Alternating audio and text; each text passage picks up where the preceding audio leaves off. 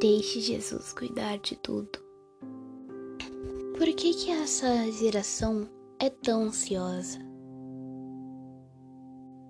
Fazemos planos de entrar numa boa faculdade, arrumar um bom emprego, de subir na carreira. Mas nem sempre isso sai como esperado. E aí vem as frustrações, a ansiedade. Às vezes, ficamos doentes de verdade, dependendo da situação, por causa das frustrações, do sentimento de que nada vai dar certo. Parece que o que nos resta é só sentar e chorar.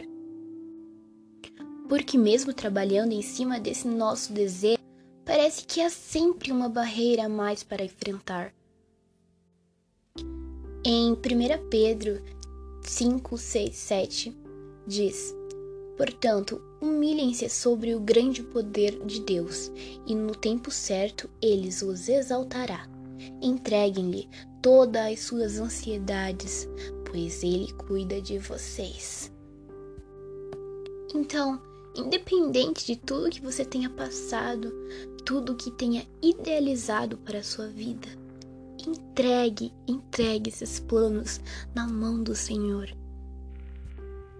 na Bíblia também diz que Deus tem grandes planos, grandes projetos para nós e que o coração do homem faz planos, mas o que decreta se vai ser realizado ou não é a boca de Deus.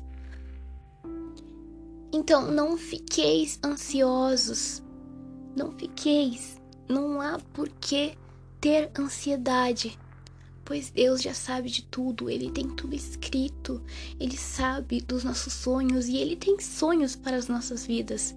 Então, o que nos resta é só confiar no Senhor. É, eu sei que é difícil controlar a ansiedade, o medo do amanhã, o medo de que nada vai dar certo. Mas eu quero te dizer nesse momento que Jesus é o médico dos médicos, então ele tem poder para curar. Ele tem poder para te livrar desse medo, dessa angústia. Ações praticamente impossíveis aos olhos dos homens. Mas não esqueça que para Deus nada é impossível. Entregue nas mãos dele, mesmo que esse objetivo seja palpável. Entregue Parece que a palavra entregar tem o significado de perder algo, dar algo que é seu, deixar ir.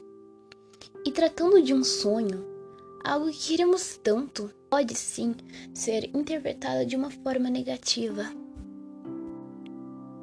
Mas não se engane, você entregando, você entregará seus problemas também, sua ansiedade e principalmente a sua vida.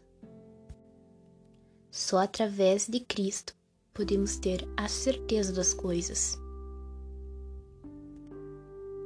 A certeza de que esse sonho provém de Deus.